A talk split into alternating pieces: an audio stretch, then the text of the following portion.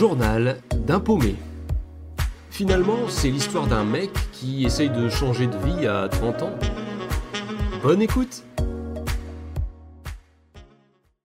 Alors pour bien commencer dans ce nouveau monde où personne ne m'attend, et histoire d'être un minimum crédible, je décide assez rapidement de me procurer un book. C'est-à-dire une série de photos qui m'aiderait à me vendre au mieux parce que lorsqu'on postule à des annonces, bah, on ne peut pas vraiment faire de démonstration hein, en live. Les gens vont se baser sur les photos qu'on leur envoie et des fois une bande démo ou vidéo de présentation, mais j'y reviendrai plus tard. Pour ça, je trouve une photographe assez reconnue euh, dans Paris parce que sur son site, je vois qu'elle a déjà fait pas mal de photos avec des comédiens euh, du genre euh, bah, Gérard Jugnot, etc. Et ça me donne confiance pour aller chez elle puisque je me dis que son travail doit être reconnu, donc autant me donner toutes les chances. Parce que durant cette période que je me suis donnée, je me refuse à ne pas saisir les perches qu'on tend ou à ne pas me donner les moyens d'y arriver. Plus je ferai ça, moins je risque de vivre des regrets plus tard. Donc je me rends à Paris, je rencontre cette photographe super sympa qui euh, me met très à l'aise parce qu'en plus je suis pas très à l'aise justement avec euh, l'histoire de se faire prendre en photo, etc. J'ai du mal à me trouver photogénique, enfin bref. Elle arrive à faire en sorte que le shooting se passe de manière vraiment décontractée et, très bien, donc euh, j'ai amené plusieurs tenues, elle me met euh, sous différents angles, etc.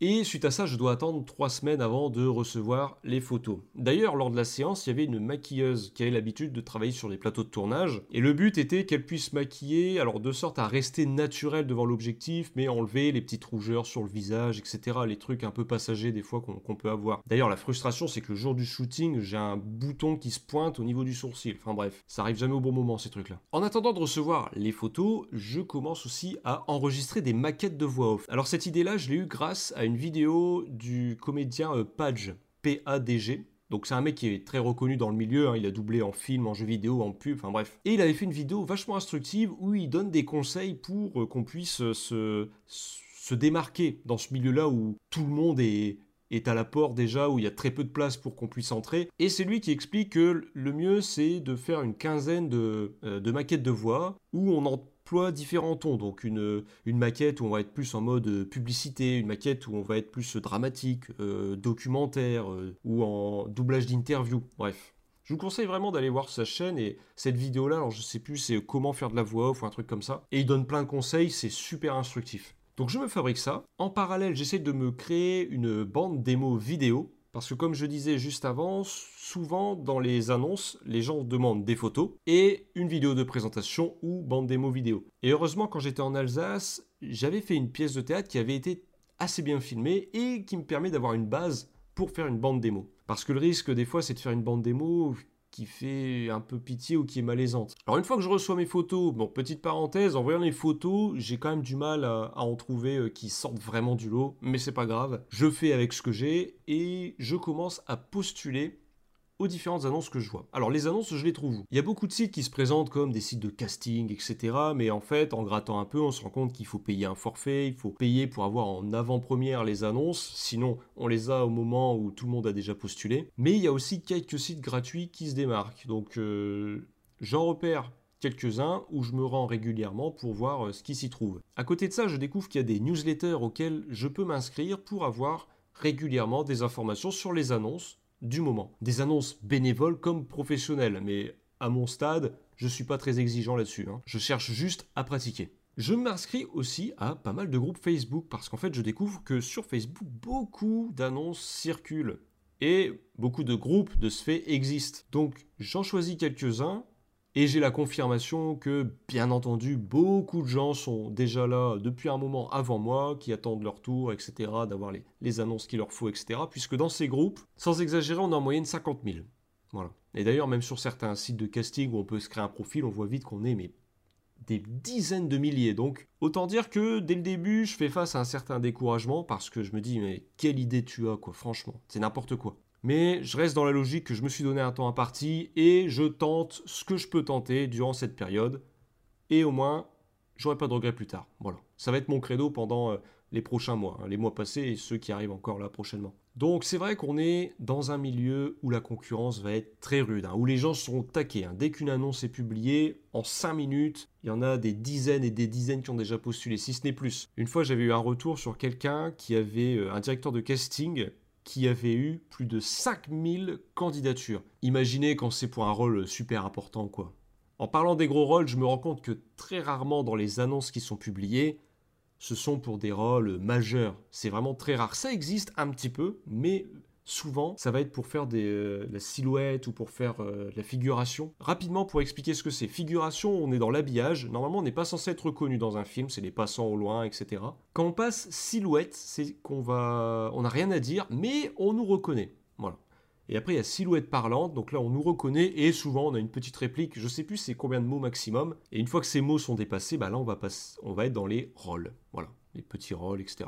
Donc souvent les annonces que je vois, c'est pour être figurant, silhouette, silhouette parlante au mieux. Voilà. Les gros rôles, finalement, sont vus directement avec les agences. Hein. Quand quelqu'un veut réaliser son film, bah, il va contacter les agences ou alors c'est les agences qui vont soumettre des profils. Donc c'est pour ça que je me dis, autant tenter aussi de postuler à des agences. On ne sait jamais. Alors je me fais pas trop d'illusions, hein, mais j'en vois quand même, je crois c'était une quinzaine, ouf, quoique, une quinzaine d'agences, euh, tout ce qui était euh, spécialisé en comédien, etc. Et il y avait des agences pub aussi. Donc je crois qu'en tout, je dois être à 25 agences.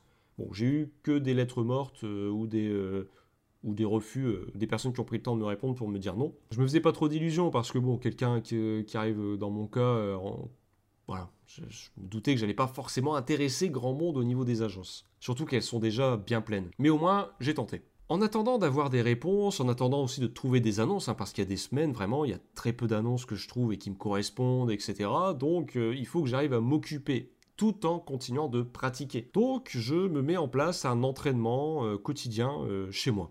C'est-à-dire que ça va être des exercices de lecture à voix haute, donc ça va être des monologues assez connus, même des fois des articles de, presse, hein, tout simplement, pour continuer à travailler l'addiction, l'articulation, le débit de la voix, etc. Je reprends des exercices que j'ai pu faire au théâtre, que je continue de faire en théâtre d'improvisation, etc. Ça va être par exemple, ben, par exemple un article de journal que je vais lire, ben, après je vais le lire plus en mode joyeux, plus en mode euh, arrogant ou en mode euh, colérique, etc. C'est toujours pour travailler les émotions. J'essaye aussi des fois de travailler les expressions euh, ben, du visage hein, pour que sans dire un mot on puisse comprendre les émotions, etc. Donc beaucoup d'exercices classiques, mais qui permettent de pratiquer en attendant d'avoir des retours. Il y a aussi des fois des petits concours qui se pointent, alors c'est assez rare, là j'en ai fait que un, je crois d'ailleurs, où voilà, on nous donne un texte et on nous demande de nous filmer en train d'interpréter ce texte, et puis bon, bah si on y arrive, ça nous permet d'avoir un, prix lors d'un petit festival de court métrage, etc. Ce qui peut être toujours un moyen de se faire remarquer. Alors j'avais participé au concours, j'ai perdu, mais je continue. Vous l'aurez compris, mes journées depuis euh, un moment se résument souvent à postuler, postuler, postuler à des annonces que je trouve, alors aussi chercher, chercher, chercher d'ailleurs. Je crois qu'à ce jour, j'ai postulé, j'ai compté tout à l'heure, ouais, je suis à 80 annonces pour lesquelles j'ai postulé. Sans compter les annonces pour euh, les agences, hein. vraiment que pour des projets euh, bénévoles comme professionnels, je suis à, je suis à 80. Et j'ai cette image un peu du chercheur d'or qui remue des tonnes de terre pour récolter quelques paillettes. Parce qu'en fait, c'est ça la finalité, c'est que sur les 80 annonces auxquelles j'ai postulé, alors oui, il y a eu des projets pour lesquels j'ai été pris, et que j'ai un peu hâte d'ailleurs de, vous raconter, mais il y en a énormément pour lesquels j'ai jamais eu de retour. Donc, cette image un peu de, voilà, sur des tonnes, on récolte quelques grammes, quelques paillettes d'or. Mais c'est tout, je me dis, il faut l'accepter, ça fait partie du, du jeu, quoi. D'ailleurs, dans les annonces, il y a vraiment à boire et à manger. Et c'est ça ou parfois c'est difficile de faire le tri, parce qu'on peut avoir des annonces où on trouve euh, quelqu'un qui commence à vanter le court métrage qui va tourner, qui va tout révolutionner, etc. Et puis en grattant un peu, en tapant le nom de la personne sur un moteur de recherche, etc., on se rend compte que c'est vraiment pas ouf en fait. Hein. En fait, un court métrage, ça peut être quelque chose filmé au téléphone, sans perche à son, sans rien du tout, comme ça peut être le truc où la production va être vachement professionnelle en fait. Donc il y a un tri à faire. Surtout des fois il y a des projets très bizarres où tu te rends compte que la personne en fait elle veut que tu tournes tout nu, euh, enfin limite si c'est pas avec une plume entre les fesses. Enfin bref, faut vraiment faire attention dans les annonces pour lesquelles on cherche à postuler. Enfin bref, j'entre dans un nouveau rythme de vie où tout dépend de moi. Le planning, c'est moi qui le mets en place. Il n'y a pas de pointeuse qui m'attend euh, le matin, etc. Donc euh, c'est bête à dire, mais Dès le réveil, il faut se motiver parce que personne ne nous attend, hein, c'est vraiment tout repose sur soi-même. Mais jusqu'à présent, c'est un rythme qui me convient. Alors j'ai la frustration souvent de ne pas travailler autant que je l'aimerais. Hein. J'aurai l'occasion de, vous raconter un peu tout ça par la suite. Mais ce que je peux dire, c'est qu'à aucun moment, pour l'instant, j'ai été nostalgique en regardant en arrière en me disant oh, finalement j'étais quand même bien euh, dans mon ancien taf.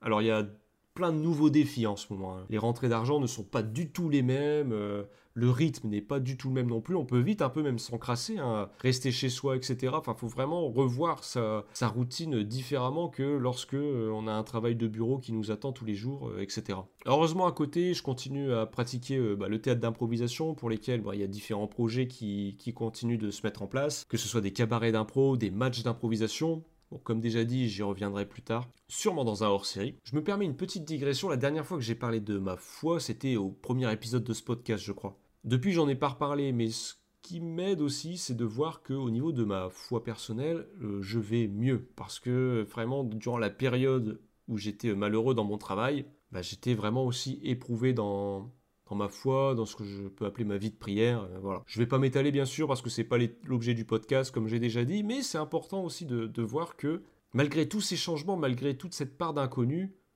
je me sens mieux. Et ça, ça se prend. Rendez-vous au prochain épisode. Journal d'un paumé, raconté par le paumé en question.